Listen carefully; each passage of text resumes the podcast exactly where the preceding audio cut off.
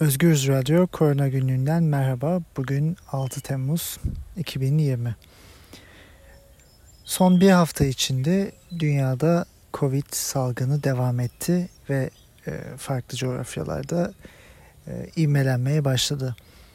E, bugün itibariyle baktığımızda dünya üzerinde 11,5 milyonu aşkın Covid-19 vakası var.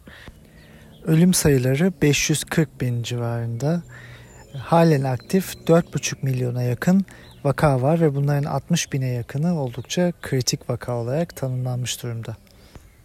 Covid-19 salgınının Ocak ayı içinde Çin'de başladığını ve e, Şubat ayı içinde de Asya'nın değişik ülkelerine yayıldığını biliyoruz.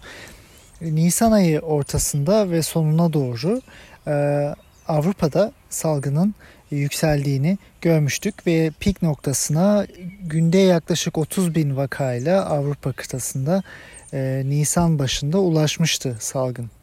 Avrupa e, Mayıs ayı ortasına doğru bu vaka sayılarını günde 3 bin 5 bin arasına indirmişti.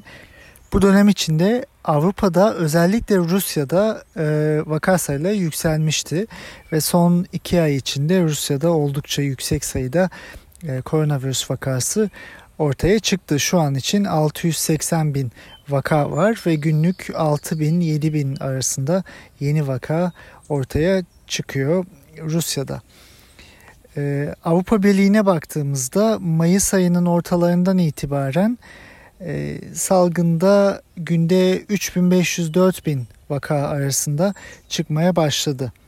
E, bu bu şekilde devam ediyor. Bir sabitlenme var gibi. Mayıs ortasından e, bugüne kadar e, Avrupa Birliği içindeki ülkelerde e, örneğin e, dün 3674 vaka çıkmış. Bir sabitlenme var. Fakat salgın bitmiş değil. Halen e, yayılım devam ediyor. Özellikle kontrol altında tutulmaya çalışılıyor ve sosyal mesafe uygulamaları, maske uygulamalarıyla e, bu salgının Avrupa Birliği içinde yayılması engellenmeye çalışılıyor. Tabii farklı ülkelerin farklı uygulamaları var. Ülkelerin kendi tedbirleri ve uygulamaları e, düzenlemelerinin katılığı e, vakaların seyrini belirtiyor.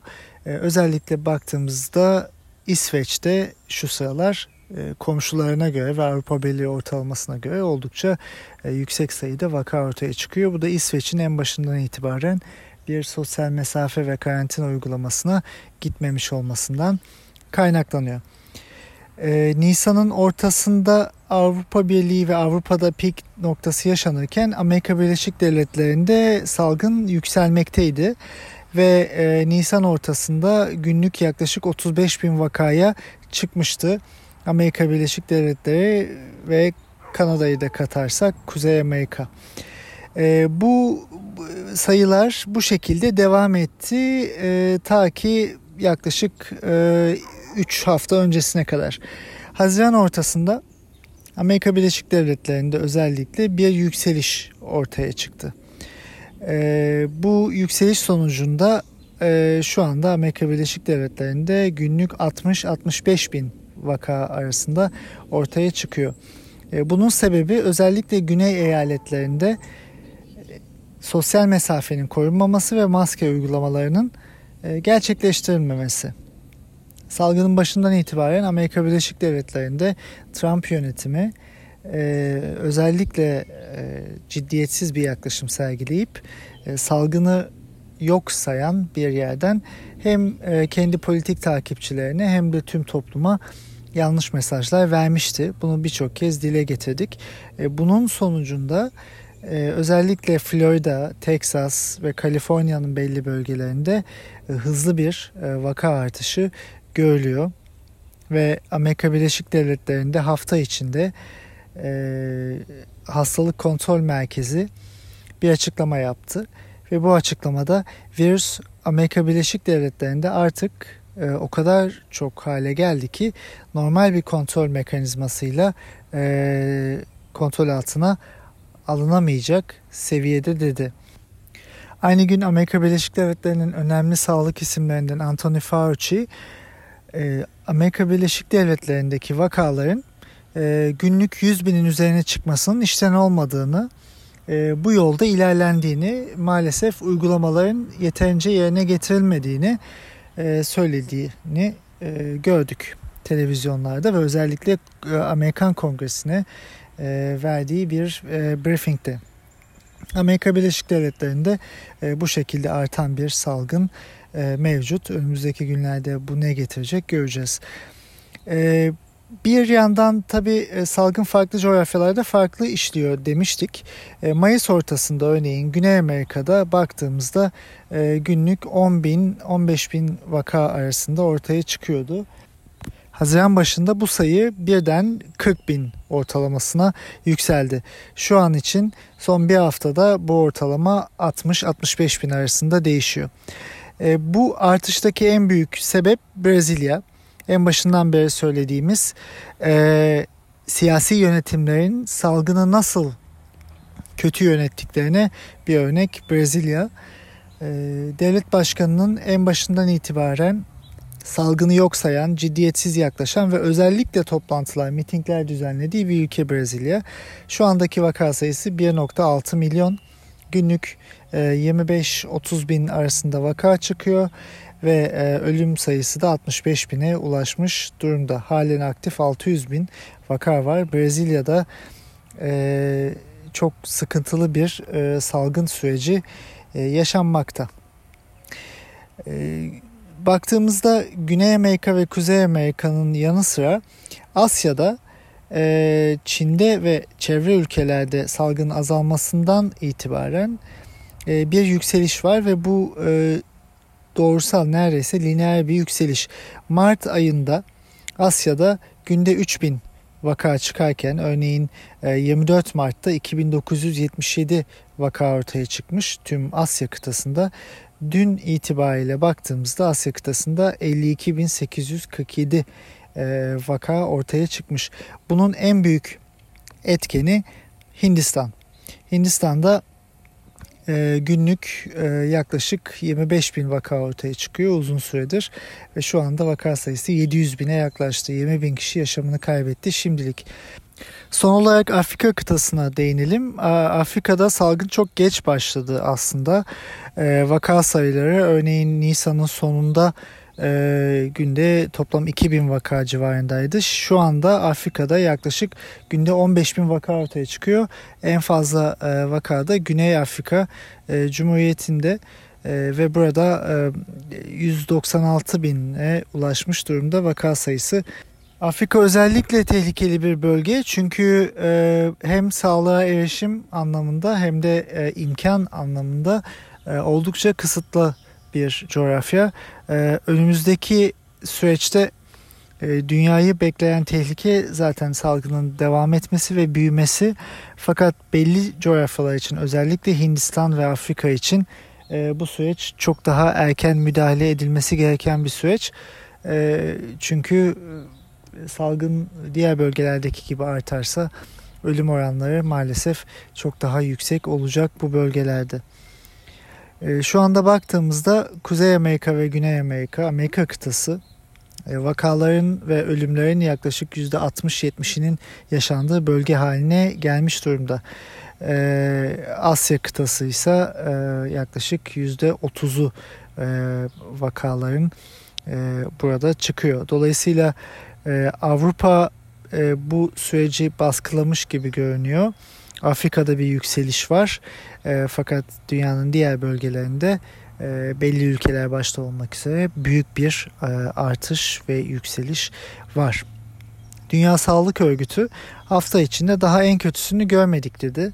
E, ve bu e, bunu söylemesindeki neden tedbirlerin ve idari uygulamaların yeterli olmadığını e, belirtmek.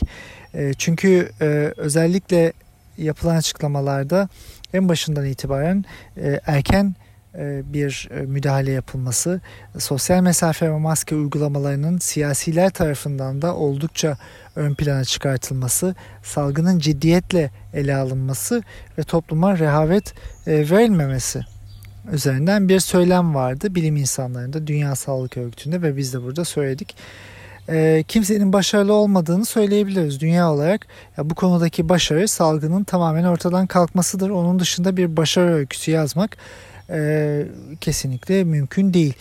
Mücadelenin ilk adımı ise yayılım zincirini kırmak. Yani e, mesela herkesin evde kalabilmesinin yollarını ortaya çıkarmak. Evde kalmak demek eve kapatmak anlamında değil.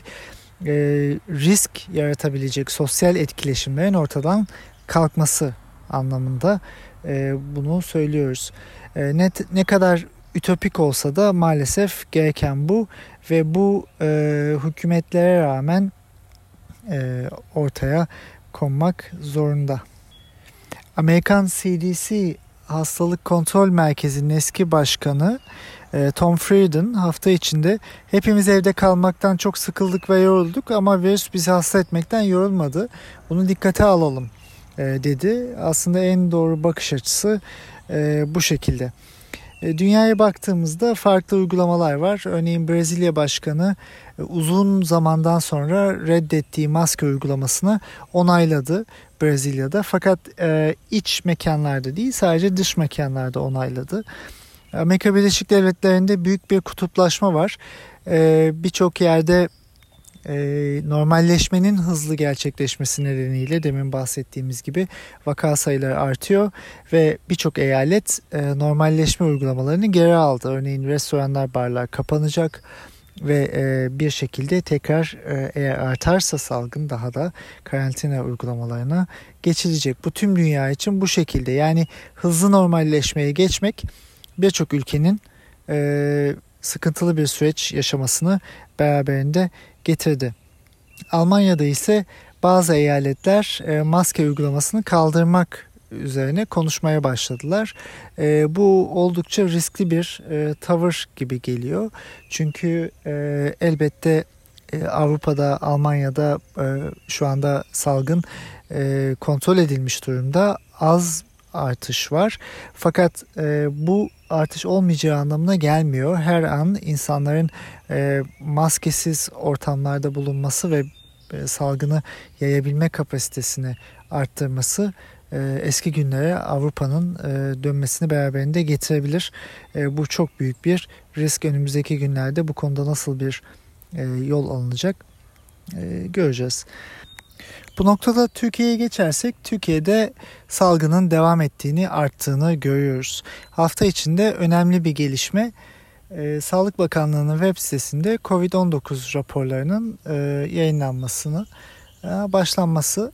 E, 30 Haziran'da ilk rapor ortaya çıktı. Bir PDF dosyası olarak web sitesinde görülebiliyor. Bu dosyada e, belli e, bilgiler var. Örneğin vakaların yaş dağılımı, e, vakaların bölgesel dağılımı e, uluslararası e, literatürde NATS 1 e, denen e, bölge bölge e, vakaların verilmesi sadece İstanbul bunun dışında şehir olarak verilmiş. Öncelikle şunu belirtelim. E, halen şehir bazında ve şehirlerin kendi içindeki ilçeler bazında bir veri paylaşımı yok. Dolayısıyla e, sadece bakanlığın uygun gördüğü ve basın açıklamasında söylenen e, verilerle yetinmek durumundayız. Fakat onun dışında e, hafta içinde e, Sağlık Bakanı'nın yaptığı açıklamalar da bu raporla beraber göz önüne alındığında buradan önemli çıkarımlar yapabiliyoruz. Rapordaki dağılıma baktığımızda Türkiye'deki tüm vakaların %63'ü 65 yaş altında. Fakat e, Sağlık Bakanı'nın e, yaptığı açıklamada son bir haftadaki vakalarda bu oran %89.9. Yani %63 olan ortalama son bir haftada 65 e, yaş altının enfekte olma oranını %89'a %90'a çıkarmış.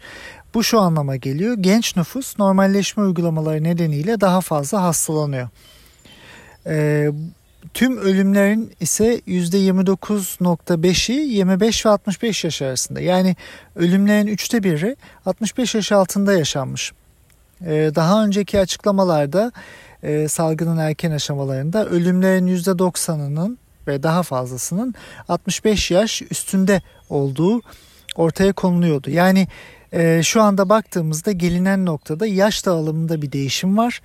Salgın büyüyor ve risk artıyor. Neden böyle olduğunu şöyle açıklayabiliriz.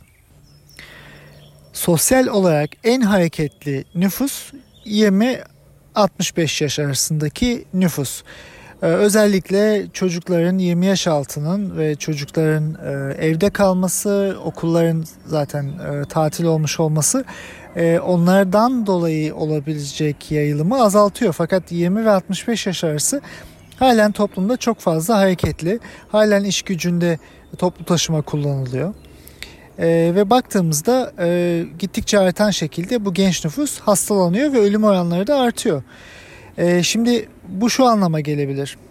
Genç nüfus salgını daha fazla yaymaya neden olabilir ve risk grubundaki 65 yaş üstü ve kronik hasta bireylerin virüse maruz kalması daha olası hale gelebilir. Şu an için baktığımızda e, Türkiye'deki e, tüm ölümlerin %70.1'i 65 yaş üstü görünüyor.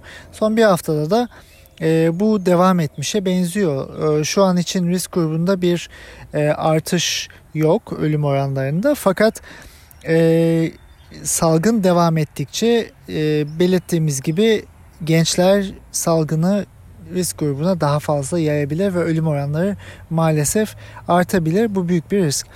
E, hafta içinde bilim kurulu üyelerinden bir tanesi de hem Kurban Bayramı'nda hem de e, daha değişik e, zamanlarda yeni kısıtlamalar gelebilir uyarısı yaptı. E, bu şu anlama geliyor. E, demin bahsettiğimiz riskler e, bilim kurulu tarafından da görülüyor ve e, önlemek için bazı kısıtlamalar getirilebilir. Fakat burada sıkıntı şu salgının başından itibaren Türkiye'de iki günlük sokağa çıkma yasakları, belli yaş gruplarının dışarı çıkmasının önlenmesi gibi kısmi uygulamalar yapıldı. Ve özellikle de 1 Haziran milat e, dediğimiz e, normalleşme miladından sonra bu uygulamalar da ortadan kaldırıldı. Şimdi yeni uygulamalarla ee, yine aynı şey yapılabilir. Ee, şunu söyleyebiliriz. Salgının başından itibaren o küçük uygulamalar, kısmi uygulamalar etkili olmadı. Ee, hem öncesinde sonrasında yapılan modellemelerle şunu da gördük. Bu uygulamalar toplumun daha fazla e, hareket etmesine, mobilize olmasına, öncesinde ve sonrasında daha fazla etkileşime girmesine yol açtı. Ayrıca sınavlar yapıldı. Milyonlarca genç ve onların aileleri, e, yakınları e, toplu taşıma kullandığı iletişime geçtiler ve yakınlaştılar. Bunun etkilerini zaten e, uzun vadede maalesef göreceğiz. Türkiye'de 5 Temmuz günkü e, veriler şu şekilde. E, dün 1148 yeni vaka ortaya çıktı. Test sayıları son birkaç günde düşüş gösterdi ama ortalama 45 bin civarında 45-50 bin arasında değişiyor. Ee, iyileşen hasta sayısı e, yeni çıkan vaka sayısına çok yakın. E, toplam e, vaka sayısı bilinen, bize söylenen e, ve daha önce belirttiğimiz test kriterlerinin azalmasına rağmen ortaya çıkan vaka sayısı 205.758 olarak belirtildi. Ölüm sayısı da maalesef 5225. Ee, burada son birkaç haftada önemli gelişmeler var bu sayılarda bile şöyle açıklayabiliriz. 1 Haziran normalleşme miladından e, bugüne dek günlük yoğun bakım hasta sayısı %73 arttı. Bize verilen bu sayılar e, %73 arttı. Entübe hasta sayısı %39 arttı. Toplam vaka %25 arttı. Toplam ölüm ise %15 arttı. Yani e, 1 Haziran normalleşmesinden e, bugüne değin e, salgın e, yükselişe geçti. E, şu an için 20 bine yakın aktif hasta var. Ve bu aktif hasta sayısı yaklaşık e, 10 Haziran 11 Haziran'dan itibaren neredeyse değişmiyor. 20 bin civarında kalıyor. Ee, Türkiye'de en yüksek sayı e, 77 bindi. Ee, e, salgının yükseldiği dönemde Nisan ortası ve sonuna doğru aktif vaka sayısı olarak. Yani bu 20 bin aktif vaka e, eğer salgın bu şekilde devam ederse e, sıfırlanması e, çok uzun zaman alacak. Yani aylar alacak. Çünkü e, dün itibariyle örneğin 1148 vaka ortaya çıkıyor. 1188 iyileşen hasta var. Yani bu fark e, bazı günler yükselse de e, genel olarak ortalama olarak uzun bir zamanı e, bize gösteriyor salgının bitirilmesi için. Kaldı ki salgının bitirilmesi sürecinde yeni toplumsal etkileşimler ortaya çıkacak. Tatil ve turizm ön plana çıkartılıyor. Okullar açılacak. Okullardan yayılan bir salgın ortaya çıkabilir. Ve bu şu anki rakamlar ve şu anki gidişatla eğer hiçbir şey daha kötüye gitmezse aylar sürebilecek bir sönümlenme sürecinden bahsediyoruz. Kaldı ki e, biliyoruz ki sonbahar geldiğinde e, dünyada olduğu gibi Türkiye'de de büyük ihtimalle bir artış yaşanacak. Yani salgından çıkamadık, e, çıkmadık hiçbir şekilde e, ve halkı rehavete sürükleyen söylemlerin tehlikesinin büyük olduğu halen ortada. E, hafta içinde yapılan açıklamalarda yöneticiler ve idareciler Türkiye'nin e, büyük bir başarıya e, imza attığını ve salgından başarıyla çıktığını e, söylediler. E, sayılar yalan söylemiyor. E, sayılar salgından çıkmadığımızı gösteriyor. E, yalan başka yerde. Bu durumda biz ne yapabiliriz? İnsanlar ne yapabilir? E, dirayetli olup bu olağanüstü sağlık sorunu koşullarında biraz özveri göstermemiz gerekiyor. E, bu seneki yaz ve sonbahar öncekiler gibi geçmeyecek. Tüm dünya için bu şekilde.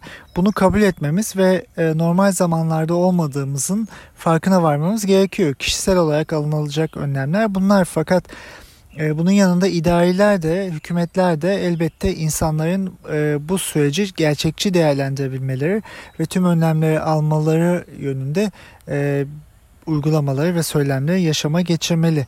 Hiçbir şekilde yanlış söylemler, tablonun ciddiyetini göstermeyen, pembe tablolar çizen söylemlerin ortaya konmaması gerekiyor. E, hafta içinde Türk Tabipler Birliği Merkez Konseyi 2. Başkanı Ali Çerkezoğlu'nun da e, haber kanallarında e, konuşmaları vardı. E, onun da söylediği gibi salgın devam ediyor. Bir an önce vakaları azaltmanın yolunu bulmak şart. Ee, ve özellikle Türk Tabipler Birliği'nin sürece dahil olması çok önemli. Ee, bırakın Türk Tabipler Birliği'ni e, süreç belediyelerle bile işbirliği yapılarak ve veri aktarımı gerçekleştirilerek e, yürütülmüyor e, dedi Ali Çerkezoğlu. Bu büyük bir sıkıntı Türkiye için. Türkiye'de test kriterlerinin değiştiğini söylemiştik daha önce. E, vaka bulunduğunda e, semptomlu bir vaka bulunduğunda bu insan, insanın temas ettiği başka insanlar eğer semptom göstermiyorlarsa teste tabi tutulmuyorlar. Yani bu fiilen e, asemptomatik kişilerin bulunamaması anlamına geliyor. Asemptomatik kişilerde en fazla salgını yayan kişiler. Özellikle de genç nüfusun Türkiye'de e, enfekte olduğunu düşündüğümüzde demin verdiğimiz sayılarda e, büyük bir oran enfeksiyonun e, gençler tarafından e, yürütülüyor, yayılıyor ve bu insanların e, bir kısmı semptom göstermiyorlar. Yani teknik olarak uzun vadede salgın artabilir Türkiye'de eğer bu test kriterine geçilirse. Tabii bir yandan da havaalanlarında test yapılması, özel testler yapılması, e, ücret karşılığı testler yapılması ortaya konuyor. Yani aslında e, baktığımızda toplumda vaka yayılımı devam ederken temaslı vakalara test yapılması e, kısıtlaması e, ne kadar az test o kadar az vakadan e, bununla başarı hikayesi yazmaktan ne kadar çok vaka o kadar gelire e, geçiş yapıldığı anlamına da gelebilir. E, umarız e, bu şekilde değildir. Hafta içinde Türkiye'den bakanlar Almanya'ya gittiler ve Almanya'nın Türkiye'yi turizm sezonunda güvensiz bölgelerden bir tanesi ilan etmesini değiştirmek için görüşmeler yaptılar. E, burada konuşulan şeylerden bir tanesi Türkiye'deki e, durumun e, e, detaylarıydı büyük ihtimalle. Yapılan açıklamada ve Spiegel dergisine e, yansıyan bir e, makalede Türkiye ve Almanya arasındaki görüşmelerde özellikle hastaların tedavisinde hidroksiklorokin sıtma ilacının kullanıp kullanılmayacağı konusunun e, konuşulduğu yönünde bir e, bildirge vardı. Başından itibaren Sağlık Bakanlığı, bakanın söylemleri ve bazı doktorların e, söylemleri etrafında Türkiye başarı öyküsünü, tedavi başarısını bu ilaca bağlıyor. Fakat dünyada randomize klinik çalışmalar ve birçok e, gözlemsel çalışma, geri dönüşlü çalışmada bu ilacın e, ölüm oranlarında hiçbir etkisinin olmadığı ortaya kondu.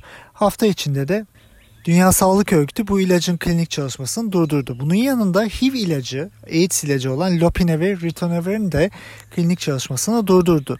Buna sebep olarak e, bilinen ve gözlemlenebilen e, bir klinik etkisinin e, olmadığını, bu iki ilacın da COVID'e karşı etkisinin olmadığını söylediler. E, yani e, hidroksiklorokin dünyada e, bir etkisi e, olmadığı anlaşılan bir ilaç. Fakat bunun yanında tabii e, karşı kampın e, yayınlarda var, çıkıyor dünyada. Dünyanın birçok ülkesinde hidroksiklorokinin gerçekten etkili olduğunu, erken aşamada kullanıldığında etkili olduğunu söyleyenler de var. Özellikle de Sağlık Bakanı e, bu konuda bir e, makale çalışmasının yapıldığını Türkiye'de ve bunun yakın zamanda yayın için gönderileceğini söyledi. Bu önemli çünkü gerçekten bu doğruysa farklı bir kullanım varsa ve e, bir etki varsa bunun dünyayla paylaşılması gerekir. Çok daha önceden paylaşılması gerekirdi zaten önümüzdeki günlerde bu ilaç tartışmalarının devamını e, göreceğiz. Almanya'da e, Türk heyetinin e, yaptığı tartışmada biraz e, bununla ilgiliydi e, diye e, düşünüyor uzmanlar. E, Türkiye'deki hastaların, Almanların, Almanya'dan gidenlerin e, Türkiye'de bu ilaçla tedavi edilmemesini istediği Almanya Sağlık Bakanlığı'nın konuşuluyor. E, bir anekdot da bu konuşmalarda e, Türkiye heyetinin e, kararı gözden geçirmesini istediği bildirildi Almanya'dan. E, ve Alman Dışişleri Bakanlığı'nın da alınan kararların Robert Koch Enstitüsü'ne göre biçimlendiğini e, söylediği haberleri yayıldı. Yani e, bilime göre e, adım atmak e, burada elzem. Bunu bir kere daha e, belirtmiş oldu e, Almanya. Türkiye'de salgının başından itibaren bilim kurulunun e, müferit üyeleri açıklamalar yapıyor. Bunlardan bir tanesi e, Haziran başında yaptığı açıklamada 15 Haziran'da çok ciddi rahatlama bekliyorum e, idi. Ve tedbirlere uyulması halinde 1 Ağustos'ta salgın bitecek e, demişti bu üye. E, tam tersi ortaya çıktı. 15 Haziran'da çok ciddi bir rahatlamadan çok çok ciddi bir artış e, ve yükseliş sürecine e, geçilmiş olabilir. E, dolayısıyla bilime dayanarak konuşmakla öngörülerin politik e, sayıklarla alınması arasında büyük fark var. Yani her bilim insanı e, doğruyu da e, söylemiyor e, ya da doğru kararlar, doğru öngörüler yapamıyor. E, bunu da e, buradan söyleyelim. Doğru öngörüler yapan e, bilim insanları ve hekimler ise e, Türkiye'de yargılanıyor. E, bir örnek e, burada vermeliyiz. Hafta içinde e, Bursa'da bir e, e, televizyona verdiği demeç sonrasında ihbar edilen e, Türk Tabipler Birliği Covid İzleme Komisyonu'nun üyesi e, Kayıhan Pala Hoca hakkında e, halkı yanlış bilgilendirmek suçuyla e, soruşturma açıldı. E, bu oldukça e, ironik ve aslında salgın yönetiminin Türkiye'deki e, durumunu da belirten bir süreç. Elbette bilimsel gerçekleri söyleyen ve objektif olmaya çalışan herkes e, Kayıhan Pala'nın yanında. Dünya tehlikeli bir salgınla yaşıyor ve henüz başlardayız. Bunu kabul etmemiz gerekiyor. Bu durumda en önemli şeylerden biri gerçekle yüzleşmek ve önlemleri buna göre almak. Halen yaşananlara gözlerini kapayan, kulaklarını tıkayanlar var. Üstüne üstlük e, bilim insanları e, olanı söylerken sanki mutlu oluyormuş, sanki felaketten besleniyormuş, sanki özellikle eleştiriyormuş havası estirenler var. E, bu kişiler çoğunlukla gerçeği reddedenler. Bu Türkiye'de de bu şekilde, dünyada da aynı şekilde. Sayılar gerçekten yalan söylemiyor. Salgınla eğer etkili bir müdahale yapılmazsa gidişat pek umut verici ve iç açıcı değil. E, herkes üzerine düşeni yapmalı. En temkinli tabloyu ortaya koyanlar e, yanlış bile çıksa bu iyiye işaret eden bir durum olacak. Çünkü fatura e, beklenenden daha hafif çıkacak, daha az insan ölecek. Fakat bu pembe tablocular yanlış çıkarsa bunun sonu tüm dünya için felaket olabilir. Çünkü toplumlar temkinli e, olmaları halinde e, ve salgını e, düşük seviyelerde tutmaları halinde bilim insanlarının öngörülerinin yanlış çıkması büyük bir dert değil. E, böylesi bir pandemide aşı ve ilaç yokken şu an için yaşamın normalleşmesini kabul etmek ve bunu e, defaatle dile getirmek, vurdum duymaz bir şekilde davranmak anlaşılabilir bir durum değil. E, ilaç ve aşı konularına da e, kısaca değinelim. E, 29 Haziran'da veri tabanlarında yapılan bir araştırmada şu ortaya çıkıyor. Covid için 856 ilaç çalışması var. E, bu çalışmalara ilaçların tek tek veya kombine halde verilmeleri ve yeniden amaçlandırılan ilaçlar dahil. Yani çok fazla ilaç çalışması var. E, bu çalışmaların %69.5'i klinik öncesi araştırmalarda. Yani halen deneme ve laboratuvar hayvan deneyleri aşamasında uzun yolları var anlamına geliyor. 2386 klinik deneme gerçekleştiriliyor COVID ile ilgili. Bunlar sadece ilaçlar, aşılar değil, tedavi yöntemleri, hastalara nasıl bakılacağı gibi birçok e, klinik çalışma e, var. Demin bahsettiğimiz hidroksiklorokin için e, 451 çalışma var.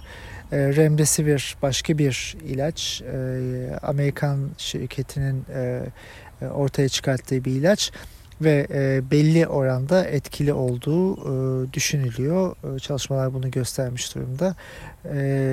Virüsün kendisini çoğaltmasına müdahale eden bir ilaç. Fakat oldukça da pahalı olabilecek bir tedavi ilacı. Bunun için 30 tane çalışma var.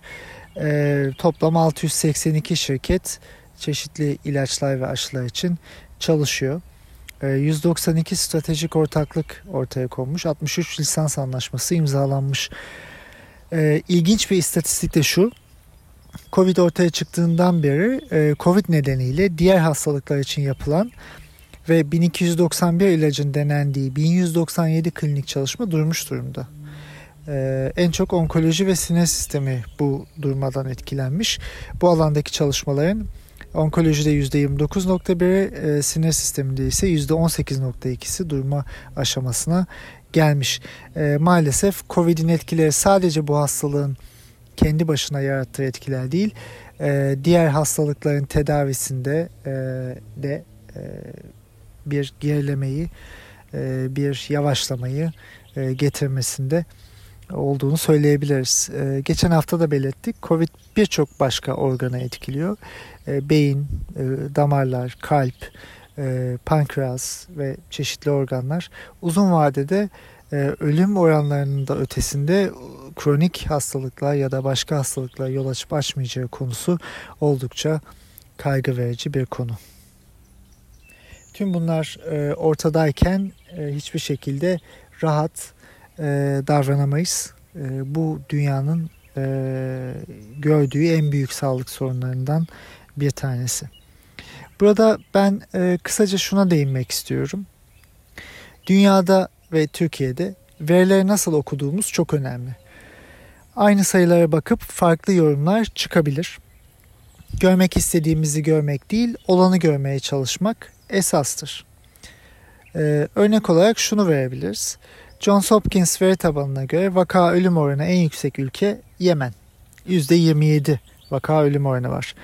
Ee, onun arkasından Belçika geliyor %15.8, Birleşik Krallık %15.5, e, Fransa %14,6, E, İtalya %14,4 e, vaka ölüm oranlarında. Japonya %5,1 Amerika Birleşik Devletleri %4.6, Almanya 4.6, Brezilya %4, Türkiye %2.5, Rusya %1.5.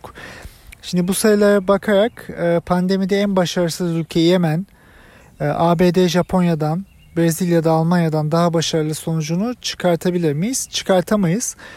Çünkü salgın ile ölüm oranları farklı kavramlar. Ee, Yemen'de 335 kişi yaşamını kaybetmiş. Bu milyonda 11 kişi anlamına geliyor. Amerika Birleşik Devletleri'nde ise 132 bin kişi e, yaşamını kaybetmiş bu e, analiz yapıldığında.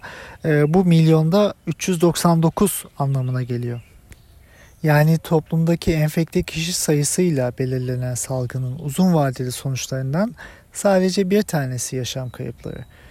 Bu sayılar enfekte kişilerin yaş grubuna, demografik yapıya, salgının o ülkedeki aşamasına ve veri şeffaflığına bağlı. Burada ülkelerin kendi dinamikleri esas. Örneğin Brezilya'da 1.54 milyon vaka var, 62 bin ölüm var. Ee, analiz yapıldığı gün. ABD'de 2.8 milyon vaka ve 130 bin ölüm var. Japonya'da ise 19 bin vaka 977 ölüm rapor edilmiş. Japonya çok katı karantina uygulamadı. Fakat toplumun uzun süredir maske kullanımına ve mesafe uygulamalarına aşinalığı var. Yani ağır karantina uygulamadan Japonya bu salgından şu anda iyi bir yerde e, durduğunu görüyoruz. E, fakat çıkan vakalardaki ölüm oranları yüksek. Yani bu yaşa bağlı olabilir, başka faktörlere bağlı olabilir. Karantina uygulamayan ABD ve Brezilya'da vaka ölüm oranları daha düşük. E, fakat salgın devam ettikçe daha fazla insan yaşamını kaybediyor. Yani salgındaki asıl başarı yayılımı durdurmak ve böylece insanların yaşamını kurtarmak. Hızlı normalleşme ve ciddiyetsizlik Brezilya ve ABD'de yaşanan durumu doğuruyor. Toplamda 4.3 milyon vaka ve 190 bin ölüm var bu iki ülkede. Yani oran yaklaşık %4.3 fakat ölüm sayısı dünyadaki tüm ölümlerin %36'sı. Yani veriye nereden baktığımız ve nasıl baktığımız çok önemli. E, Türkiye'de de en başından itibaren söylediğimiz e, rakamların e, nasıl ortaya konduğu ve satır aralarında aslında ne söylenmediği çok önemli. Önümüzdeki günlerde de buna bakacağız. Son olarak e, Covid riskleri nedir? Yani evde kalamıyoruz, evde kalmamıza izin verilmiyor gibi bir durum var dünyada. E, sosyalleşme devam ediyor. Peki riskler nedir? Hangi durumlarda az risk, hangi durumlarda çok risk vardır? Bunları biraz kısaca konuşalım. Ee, hiçbir risk e, analizi tabii ki %100 doğruyu yansıtmıyor. Çünkü tüm ülkelerin e, kendi dinamikleri var ve e, her ülkenin e, risk analizi kendine göre yapılıyor. Fakat genel olarak baktığımızda e, COVID için en büyük riskler kapalı alanlar, etkileşim süresi yani ne kadar daha fazla e, insanlarla o kapalı alanda kalınırsa o kadar risk artıyor. Kalabalıklar ve kalabalıkların içinde olmak ve e, kişilerin öksürmesi, hapşırması ya da ağzından çıkan e, parçacıklar. Bunlar büyük riskler ve e, çeşitli ortamlarda bu riskler göz önüne alınması gerekiyor. Az risk durumları şunlar. Örneğin evde kalmak. Ee, dışarıya kendi başımıza çıkmak, koşmak ya da bisiklete binmek ya da ev e, hane halkıyla beraber bunu yapmak. Restoranlardan yemek almak yani orada oturmak değil ama yemeği alıp gitmek. E, hayvanları gezdirmek, e, dışarıda piknik yapmak. Fakat bunları yaparken de e, sosyal mesafeye dikkat etmek kesinlikle e, gereken yerlerde, e, yakınlaşılan yerlerde maske takmak ve olabildiğince riski azaltmak. Bunlar az riskli durumlar. Az ve orta riskli durumlar da var. Örneğin mesafeli sporları yapmak, e, markete gidip alışveriş etmek gibi. Fakat bu kapalı mekanlarda maskenin doğru kullanımı esas. Kesinlikle e, maske takmak gerekiyor. Markette maske takmayınca risk yükseliyor. Daha yüksek bir riske ulaşıyor. Orta riskli durumlar da var. Örneğin hastane ziyaretleri, doktor randevuları, dışarıda yemek yemek, e, yani restoranda oturmak, belki dış alanlarda oturmak tabii içeride değil, e, taksiye binmek e, gibi. E, kapalı alanlardaysak ve örneğin doktorlar gibi e, randevu e, alınan ve beklenen yerler diş hekimi gibi oralarda maske takmak esas maskesiz olduğumuzda risk yine artıyor. Ve mesafe yine önemli. Orta ve yüksek risk e, durumları ise spor salonuna gitmek, e, e, fitness'a gitmek, e, berberlere, kuaförlere, bakım salonlarına gitmek, restoranlarda ve kafelerde barlarda içeride bulunmak, içeride oturmak, e, ofiste çalışmak oldukça e, riskli e, durumlar. Bunlar maske olsa da bu mekanlar kapalı oldukları için e, risk taşıyorlar. Ve en yüksek risk e, durumları kapalı alanlar, partiler bu böyle alanlarda, barlar, e, toplu taşıma e, ve seyahat e, kapalı yerlerde seyahat e, en riskli e, durum. Takım sporlarını yapmak, e, konserler, sinemalar, tiyatroların kapalı mekanlarda gerçekleştirilmesi ve dini ibadet yerleri. Buralar en riskli bölgeler. E, bunun yanında şimdi e, turizm ve e, zamanı ve yaz ve birçok ülke turizm gelirlerinden mahrum kalmak istemiyor. Dolayısıyla normalleştiklerini iddia ediyorlar. Türkiye'de buna dahil yüzme havuzları, tatil mekanları ve ileride açılacak okullar e, orta ve yüksek riske dahiller. E, yani az riskli değiller. Bunu göz önünde bulundurmak gerekiyor. E, devletlerin de idari uygulamaları ve e, söylemleri e, kişilerin e, bu e, riskleri bilmesinde e, etkili. Yani rehavete kapılmaması gerekiyor insanların. Devletlerin de bu şekilde söylemlerini gerçekleştirmesi gerekiyor. Maalesef salgın devam ediyor, salgın artarak devam ediyor. Önümüzdeki günlerde farklı dinamikleri buradan konuşacağız ve dünyada yeni gelişmeleri de olabildiğince e, sizlerle paylaşmaya çalışacağız. E, sağlıkla kalın, haftaya görüşmek üzere, iyi günler.